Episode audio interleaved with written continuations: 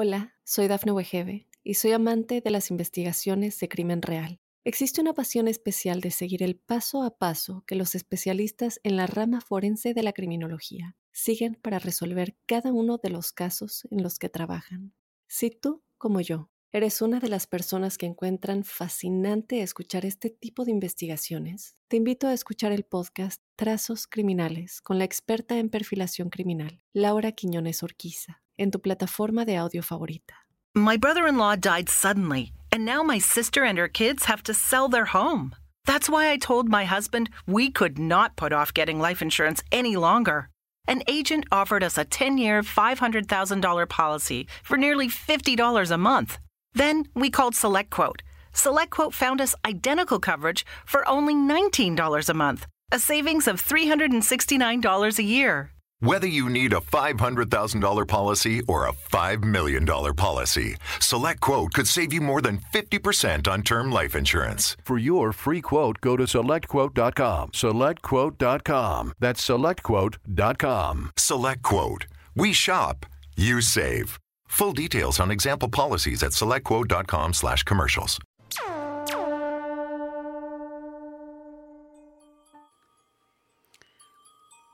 Hola, hola, hola.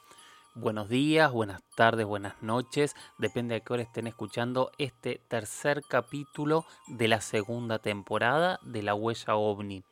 Este espacio en donde nos sentamos a pensar en una de las preguntas más ancestrales que tenemos como humanidad, ¿no? De mirar esas estrellas, ese infinito que está sobre nuestras cabezas y preguntarnos qué ocurre allí. ¿Hay vida? ¿Nos observan? ¿Hay un futuro para nosotros en otro lado? ¿Hay un pasado que nos hermana con algún punto de esas estrellas? Tantas y tantas preguntas que yo digo siempre que generan más preguntas, ¿no? Y un poco es lo que yo vengo a ofrecerles aquí a buscar preguntas, a empezar a aprender a tomar los argumentos, las historias, cada fragmento de este enorme, enorme rompecabezas y cada uno que pueda armar su propia respuesta, su propia conclusión, su propio panorama, tratando, por lo menos desde mi lado, de correrme de esas verdades absolutas que afirman cualquier cosa o niegan cualquier cosa. Yo les propongo que cada uno pueda tener los argumentos para tener su propia conclusión. Yo soy Jorge Luis Zuckdorf. Como saben, me acerqué al tema eh, haciendo documentales sobre todo, recorriendo el continente americano, algunos otros países también, charlando con testigos, hablando con expertos, eh, conociendo a cada persona a favor y en contra que investiga estas temáticas, entendiendo las cosas que han visto los profesionales del cielo, entendiendo a quienes también ridiculizan este tipo de investigaciones, escuchando las historias más inverosímiles y más increíbles y las historias más sorprendentes llenas de datos que nos confirman que algo extraño hay sobre nuestras cabezas. Hoy va a ser un capítulo interesante, creo yo. A mí me gusta y me entusiasma bastante porque va a ser un capítulo eh, donde las tres preguntas que tocan, porque increíblemente tocaron juntas, eh, son bastante personales y tienen que ver con esto que les decía, con mi modo de investigación y algunas cuestiones que me ha tocado investigar de primera mano. Como siempre les recuerdo, para comunicarse con la huella ovni lo pueden hacer en mi Instagram, arroba Jorge Luis S oficial, en mi Twitter, arroba Jorge Luis S, guion bajo 77. Pueden mandarme un mail a las historias de George, las historias de George, arroba gmail.com. Pueden eh, escribir utilizando el hashtag numeral la huella ovni, todo junto. Y ahí yo voy recolectando preguntas, reflexiones, experiencias en primera persona, que es lo que vamos a ir colocando en cada uno de estos episodios, en donde como siempre les digo, sus opiniones, sus preguntas, sus dudas son lo que nos moviliza a todos a seguir, a conocernos y a escuchar diferentes miradas. De alguna manera son la columna vertebral, como digo yo, de este espacio que no es mío, que es de todos y que lo que buscamos es generar preguntas e intentar entre todos ver a qué conclusiones llegamos. No vamos a buscar conclusiones absolutas desde este espacio nunca, por lo menos desde mí. Tal vez sí entreviste a gente que pueda tener conclusiones absolutas. Bueno, vamos a empezar con este capítulo 3 y la primera pregunta me la hizo Mauruse, Mauruse, que él me dice, recuerdo de joven leer libros acerca de los viajes de los chamanes y los viajes de la conciencia, y en muchos de esos viajes muchos describen luces, apariciones y hasta encuentros con entidades. Yo me pregunto si eso que vemos o algunos ven no tiene una relación con los ovnis o los desconocidos. Es un tema amplísimo eh, interesante y que se ha estudiado y se viene debatiendo desde hace muchísimos, muchísimos años. En el último episodio de, la primera temporada de la, de la Huella OVNI hicimos una entrevista muy, muy larga justamente con eh, Juan Oscar Pérez, este gaucho de la provincia de Santa Fe, que en la década del 70 tuvo un encuentro extraño con lo que él describió, eh, una especie de nave redonda en donde había un ser alto y otro bajo que lo tocaron en el, en el brazo, y a partir de ahí se generó eh, toda una, una, historia que no quiero eh, ahondar demasiado porque ya lo, lo, contamos hace muy pocos capítulos en ese último episodio de la primera temporada, pero le despertó algo muy similar a lo que los chamanes de, los pueblos de donde él es este, descendiente, que son los guaraníes, utilizan o, significan como los poderes que tendría uno de estos este, chamanes, que no es la palabra correcta chamán, ¿no? Porque chamán en realidad es una palabra que viene de, estos, eh, de estos personajes, de estos eh, eh, no son hechiceros tampoco, pero de Siberia. Entonces aquí serían los, este, estos sacerdotes locales, ¿no? Que lograban ver el futuro, que lograban entrar en sueños y demás. A mí me hizo acordar mucho la, la, pregunta cuando hace un par de años estuve recorriendo la Patagonia, estuve justamente en Cutralcó y conversé con algunos descendientes de mapuches que nos hablaban que eh, los chamanes de, de, sus pueblos originarios desde siempre veían y tenían como una gran interrelación con estas luces. A, nosotros cuando estábamos haciendo esta investigación nos sorprendió mucho justamente porque en este lugar, en, es un lugar donde hasta el día de hoy ocurren muchos, muchos eh, avistamientos ovnis, que es Neuquén, la provincia de Neuquén. Eh, recordemos los casos de Cutralcó, recordemos los casos que ocurrieron en, el aeropuerto de, Neuquén hace poquito, que también entrevistamos.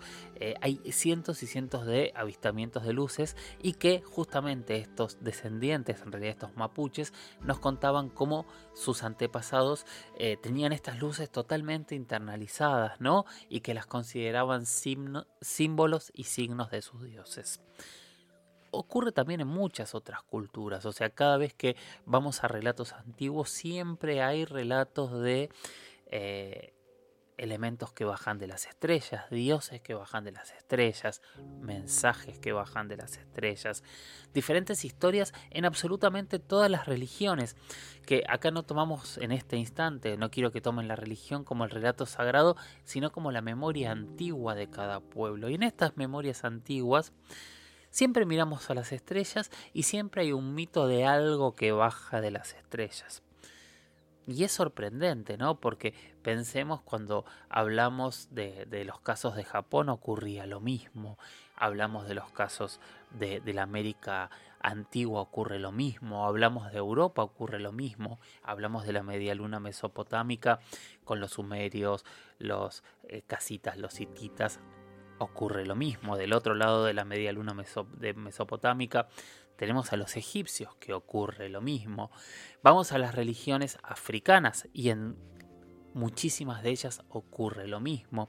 Cruzamos a Australia, ocurre otra vez lo mismo cuando hablamos de, las historias de, las guanginas y, de estos dibujos de estos seres de las estrellas que están plasmados de esa manera tan tan extrañas en, las paredes. O sea, sí, evidentemente hay algo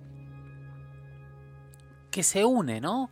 Tal vez la explicación no necesariamente sean seres extraterrestres, como muchos de eh, los creyentes en, el fenómeno ovni eh, aseguran.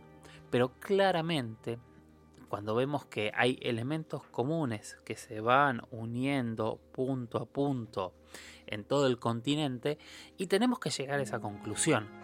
Hay algo que todos nuestros antecesores vieron de la misma manera.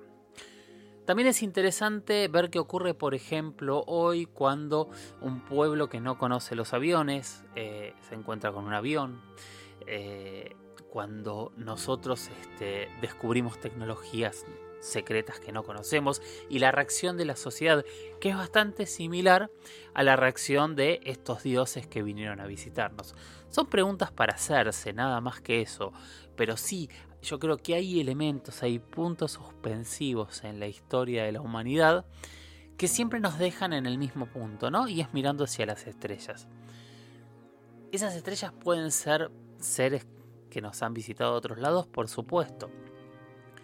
Pero también pueden ser seres que hayan llegado de otras dimensiones. Puede tener que ver claramente con una cuestión espiritual.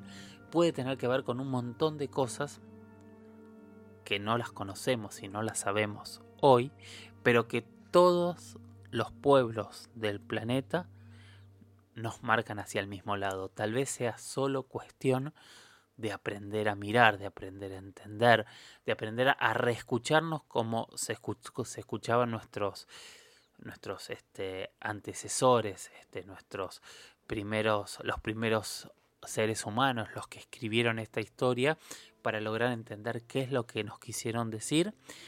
Y si en esta historia tan antigua hay mensajes que todavía no comprendimos. Bueno, este fue el primer tema. Espero que, medianamente haya sido respondido. O sea, es complejo eh, ser tan, tan seguro y, y tan taxativo en decirle sí los chamanes veían ovnis o los ovnis y los seres que veían los chamanes son lo mismo. Pero hay muchas preguntas que nos dan un indicio que en realidad todo este mundo que no comprendemos de alguna manera, muchos lo llaman de maneras diferentes y terminan siendo lo mismo. Hola, soy Dafne Wegebe y soy amante de las investigaciones de crimen real. Existe una pasión especial de seguir el paso a paso que los especialistas en la rama forense de la criminología siguen para resolver cada uno de los casos en los que trabajan. Si tú, como yo, eres una de las personas que encuentran fascinante escuchar este tipo de investigaciones, te invito a escuchar el podcast Trazos Criminales con la experta en perfilación criminal, Laura Quiñones Orquiza, en tu plataforma de audio favorita. Siguiente pregunta el Santigadino, Santiago Gadino, mandó un mensaje ya el año pasado, perdón, pero bueno, era lo que les decía que se iba a tardar en responder, pero vamos a responder absolutamente todo. Dijo, yo siempre estas... Vamos a hablarlo nuevo que está difícil. Ya que siempre estás con temas que te plantean, yo soy médico y conozco la importancia de las fuentes en cuanto a la información confiable se refiere. ¿Podrías comentar alguno de tus, en alguno de tus podcasts cómo filtras la información, cómo te moves para que el oyente común entienda la importancia de tener buenas fuentes o por lo menos compartir un pequeño resumen de tu experiencia al respecto? Sí, Santiago, por supuesto que podemos trabajar y, te voy a contar un poco cómo empecé yo a, investigar y, tratar estos temas, que en realidad no los trato y no los investigo de manera diferente a lo que investigo eh, ningún otro tema, que tiene que ver con, eh, con herramientas periodísticas, básicamente. Estas herramientas periodísticas requieren eh, que una, información tenga diferentes tipos de fuentes. Entonces es nunca quedarse con una información de una fuente, sino tratar de ampliar la información a la mayor cantidad de fuentes. Mínimo 13 es lo ideal un mínimo de tres y por supuesto pueden ser muchos más. En este tipo de casos, eh, las fuentes se refieren primero que nada al testigo directo. El testigo directo siempre hay que escucharlo. A veces está vivo, a veces son casos muy muy antiguos y hay diferentes tipos de relatos. Cuando hay diferentes tipos de relatos, uno trata de bucear en, tanto en internet como en documentales como en libros para encontrarse si hay diferentes entrevistas o todos utilizan la misma fuente. A veces ocurre que eh, en cada fuente que uno encuentra de casos antiguos están las mismas palabras. Y ahí tratás de, buscar fuentes cercanas a ese primer testigo, como pueden ser familiares, parejas, amigos, gente que haya estado con él, gente que lo haya investigado, qué sé yo. A mí se me viene ahora a la cabeza un caso que a mí me parece impresionante, que es el caso de Arcesio Bermúdez en Colombia, hace mucho tiempo creo que lo comenté, que es esta persona que se paró debajo de una luz y a los pocos días se murió. Bueno, para investigar este caso, más allá de los investigadores que lo habían contado, logré contactar a algunos de los niños que eran personas adultas que habían estado en ese momento y me contaron cómo fue la situación y confirmaron lo ocurrido. Con el fenómeno ovni lo que ocurre es que cuando uno confirma lo ocurrido, en realidad simplemente está confirmando que esa persona se expuso de alguna manera a, eh, a una situación extraña. Y después empieza la segunda parte, ¿no? Que es hablar con expertos para tratar de entender qué es lo que podría haber ocurrido. Se buscan casos similares para tratar de buscar una explicación. Siempre en este tipo de casos lo primero que yo intento es darle una explicación lógica, siempre. Entonces buscamos casos similares al de Arcesio, donde alguna luz haya bajado y después se haya ido, que tuviese forma de plato y que lo hubiese matado. Y ahí empezás a encontrar que hay otros casos de gente que estuvo expuesta a la luz y también tuvo problemas de salud o terminó muriendo. No sé, eh, así rápidamente como el caso de Arcesio Bermúdez, yo rápidamente detecté que 10 años después eh, las luces de, Isla Colares también terminaron matando gente o luces que, también eh, en su momento de, de un caso de pescadores en, en, el estado de San Pablo, donde también este, habían estado irradiados por esta luz y habían tenido grandes problemas de salud. O no sé, hay muchísimos casos y ahí empezás a decir, ah, mira, este, viendo eh, elementos comunes que tienen diferentes casos.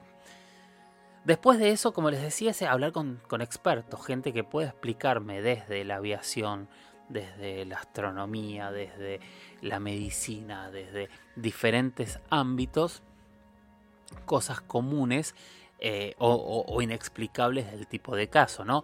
Decirme, bueno, podría haber sido un helicóptero. Bueno, pero los testigos no escucharon el ruido del helicóptero y los testigos conocían que era un helicóptero. Bueno, entonces no es un helicóptero. Bueno, podría haber sido, no sé, una estación espacial, un satélite.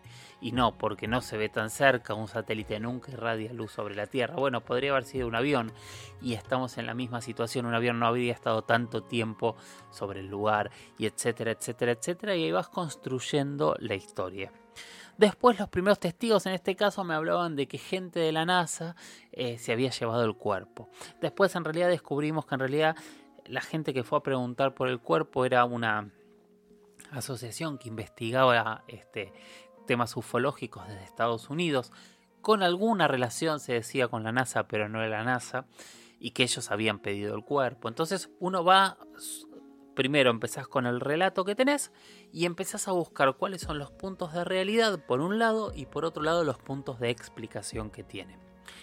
Y a eso le sumás las fuentes oficiales, que en el caso ovni eh, muchas veces son muy relativas. ¿Por qué? Porque cuando vemos que se desclasifican casos, como lo hemos hablado cientos y cientos de veces, en realidad lo que descubrimos es que cuando los casos se desclasifican, lo que significa es que hay casos que están clasificados y cuando se dan a la luz, claramente no se dan todas las conclusiones porque si no no se entiende por qué estuvieron ocultos por décadas. Eh, pero algunos casos desclasificados nos ayudan a confirmar cosas. Pienso, por ejemplo, en el caso de la joya en Perú, que también lo hablamos, 1980, un avión Sukhoi que combate contra un objeto en el cielo, en realidad no combate, sino que le dispara también confirmamos que el caso existió. ¿Y por qué? Porque hablé con el piloto, hablé con este, diferentes este, militares que fueron testigos en ese momento, y porque oficialmente el gobierno de Perú admitió que ese caso había existido. Entonces ahí es donde vamos completando eh, la historia. Pienso, lo mismo ocurrió con, con un caso en Argentina, que es el caso del Cerro El Zaire, también en la década del 70, donde todos los testigos decían que un avión de la NASA se había llevado un objeto que había caído en el Cerro del Zaire y que cuando ellos habían querido llegar al objeto, la zona estaba acordonada. Ellos decían por personas que hablaban en inglés que eran militares y no los dejaban pasar. Y muchos testigos decían que ese objeto caído finalmente se lo había llevado un avión de la NASA. Cosa que, qué sé yo, a mí me costaba creerla porque me parece que muchas veces se coloca la NASA en el lugar de eh, un secretismo este, y una conspiración que a veces me cuesta, o sea, porque la NASA en realidad, yo pienso que en realidad este, hace viajes al, espacio y tiene que ver con la carrera espacial y el trabajo en la Estación Espacial Internacional y los proyectos a la Luna y a Marte y, y, las ondas que se envían y, los satélites y los telescopios como el Hubble eh, que, van al espacio, no sé, cientos de tareas de investigación. Pero en la Tierra es como extraño. Pero bueno, el año 2019-2020, una desclasificación de la CIA confirmó que ese avión de la NASA había estado en Bolivia y se había llevado el objeto. Entonces, ese tipo de confirmaciones, que si bien no nos terminan de decir nada importante, nos siguen confirmando fragmentos de, estas historias que nos dicen que fueron reales. Que esto también es importante porque de golpe entendemos que eh, no había sido fantasía de los testigos que, este, que había caído el objeto y que se lo habían llevado. No había sido fantasía de los testigos del caso de Arcesio que el cuerpo se lo habían llevado. No había sido fantasía de eh, los pobladores de Isla Colares que decían que eh, una luz los atacaba. No había sido fantasía y así podemos seguir con todos los casos que han tenido algún tipo de confirmación oficial. Entonces, tenemos las confirmaciones oficiales como para ir resumiendo. Tenemos lo que llamamos los testigos de élite, que es lo que yo les decía a estos expertos, que nos pueden confirmar o tratar de entender o no casos. ¿Son verdades absolutas los testigos de élite? No, de ninguna manera, porque de hecho están muy contaminados, están muy contaminados entre los que creen ciegamente también en el fenómeno ovni y los que creen ciegamente que el fenómeno ovni no es viable. Pero hay que escucharlos a los dos para poder tomar los elementos y sacar propias conclusiones. Por otro lado, estos son los expertos de élite, perdón, los expertos de élite. Los testigos de élite son los testigos que se han enfrentado a ver cosas en el cielo que a ellos los sorprende. Estos testigos de élite son, por ejemplo, un piloto de avión que vio una luz que no tiene nada que ver con lo que vio en toda su carrera. O un astronauta que dice que algo lo acompaña y que no tiene idea qué es. O un astrónomo que ve un objeto en el cielo y que no tiene ningún tipo de explicación. O, o cientos y cientos de personas capacitadas para mirar al cielo que no comprenden lo que ven. Esa es la diferencia entre testigo y experto. Disculpen ahí se me mezcló, pero espero que ahora les haya quedado claro. Entonces tenemos los expertos, que son los que a veces se contaminan, a veces algunos son más objetivos, tenemos los testigos de élite, tenemos los testigos, tenemos los datos oficiales que nos confirman y tenemos las, las investigaciones de los ufólogos.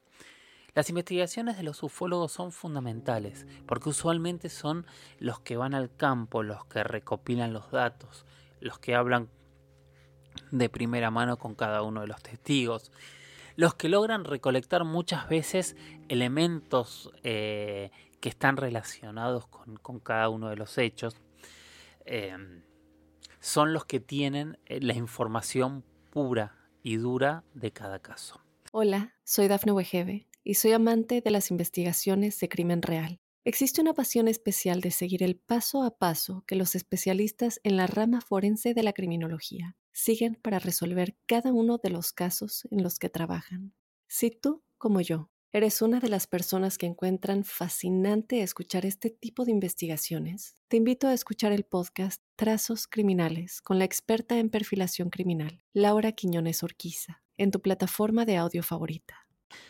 Con todo esto que les estoy diciendo, más la prensa, más este, los artículos publicados. Yo empiezo a investigar cada tema. A veces las investigaciones son más complejas y más en primera mano, y a veces es contar historias. También en, este espacio depende un poco de lo que ustedes me vayan preguntando. A veces la pregunta es 100% científica y a veces es cómo es la historia de... Y ahí es donde se encuentra la gran, gran variación. Pero bueno, como verán es un trabajo hiper complejo y en, mi caso es un trabajo que hago con un equipo de gente, sobre todo cuando hago documentales, muy muy grande, en la que todos juntos vamos trabajando e investigando asesorados por diferentes expertos que ya han hecho parte del camino. Obviamente después de 20 años de hacer este tipo de documentales, yo ya tengo un camino hecho en donde también tomo muchas decisiones. Y yo siempre trato de pararme en este punto y ser muy muy honesto con todos ustedes. Yo no creo ni dejo de creer. Yo trato de colectar las historias, trato de buscar los argumentos, trato de explicar lo que es explicable y trato de contarles lo que para mí no tiene ningún tipo de explicación. Espero Santiago haber sido claro y no haber sido demasiado complejo en contar esta técnica, que es mi técnica personal de, cómo investigo, pero que en realidad está 100% basada en mi profesión, en una de mis profesiones, porque tengo varias, eso es cierto, de periodista.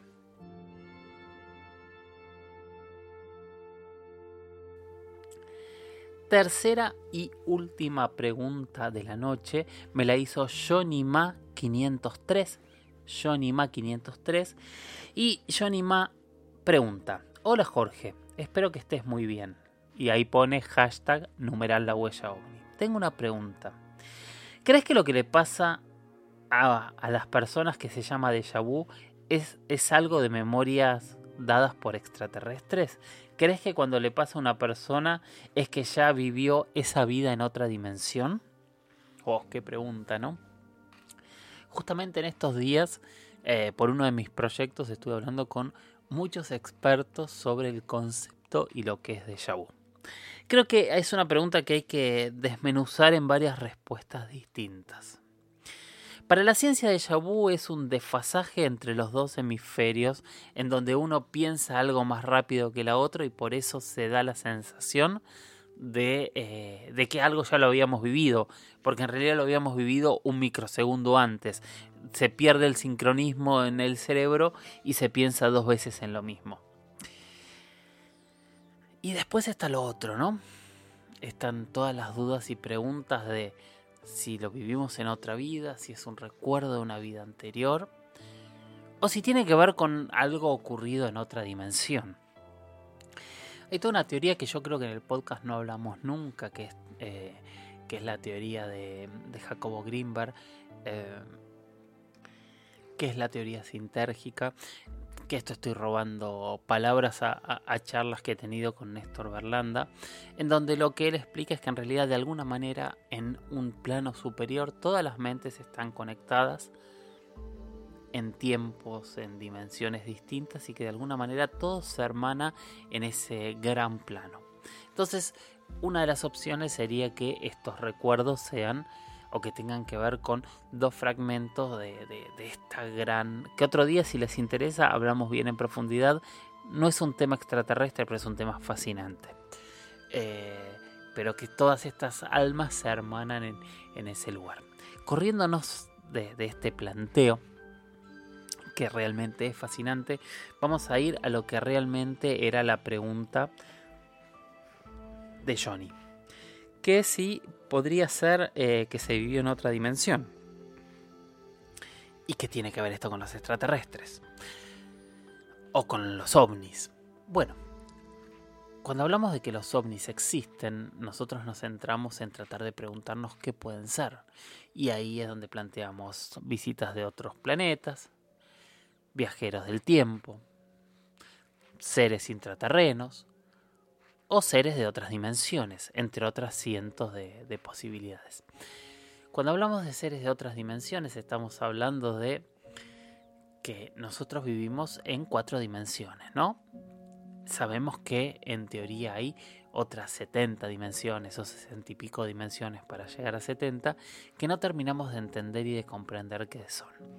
algunas son eh, muy inestables, otras podrían eh, ser más conceptuales que físicas, pero hay una rama de, la ciencia que plantea que en realidad estas dimensiones podrían estar eh, habilitando lo que se llaman universos paralelos o realidades paralelas. Que estas realidades paralelas serían en este mismo espacio seres que podrían convivir en nuestro mismo tiempo en otro lugar pero en este mismo lugar a la vez. Es como bastante complejo, ¿no? Pero es tratar de comprender qué sería eh, una dimensión paralela. Y a veces en esas dimensiones paralelas hay quienes sostienen que en realidad lo que tenemos son n cantidad de vidas distintas de los mismos seres. O sea, así como en esta dimensión yo estaría haciendo la huella ovni, tal vez en la otra dimensión podría estar haciendo, no sé, la huella de aviones porque yo muchas veces les he dicho que tal vez si esta teoría es cierta, mm, tal vez para esa otra dimensión ellos vean nuestros aviones en el cielo y piensen que nuestros aviones son los ovnis, quién sabe. Y en este punto es donde yo creo que podría haber algún tipo de, de análisis si esta teoría es cierta de que esas realidades con mismas personas en algún momento se confundan. Puede ser, quién sabe, en realidad no lo podemos llegar a, comprender o a entender al día de hoy, pero podría ser una opción, no, yo no digo que no, y, esta opción podría llegar a ser como una pequeña ventana, así como también encontramos eh, pequeñas ventanas en donde podríamos ver seres distintos o podríamos ver objetos en el cielo volando y tal vez en esa otra dimensión les ocurra exactamente lo mismo con nuestra tecnología, con nuestra fisionomía, etcétera, etcétera, etcétera. Son teorías raras y complejas, pero lo interesante de este tipo de teorías es que no están descartadas y al no estar descartadas todo podría ser. Así que, quién sabe cuál sería la realidad.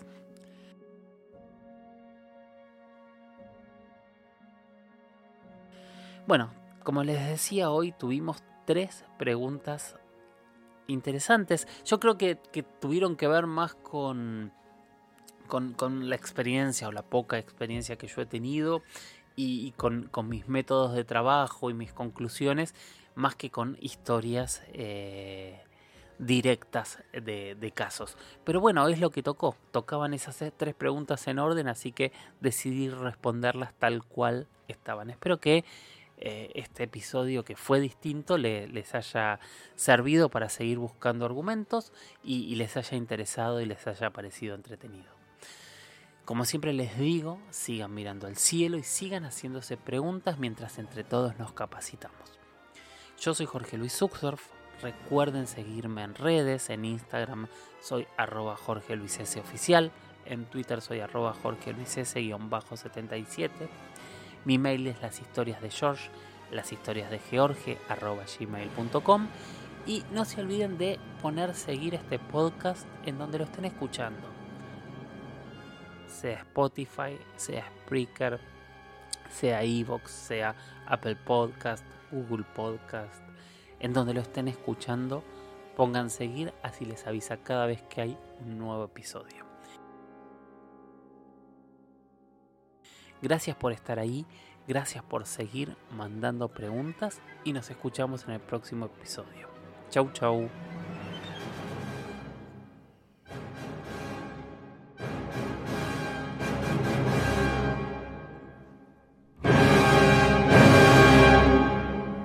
Hola, soy Dafne Wegebe y soy amante de las investigaciones de crimen real. Existe una pasión especial de seguir el paso a paso que los especialistas en la rama forense de la criminología siguen para resolver cada uno de los casos en los que trabajan. Si tú, como yo, eres una de las personas que encuentran fascinante escuchar este tipo de investigaciones, te invito a escuchar el podcast Trazos Criminales con la experta en perfilación criminal, Laura Quiñones Orquiza, en tu plataforma de audio favorita.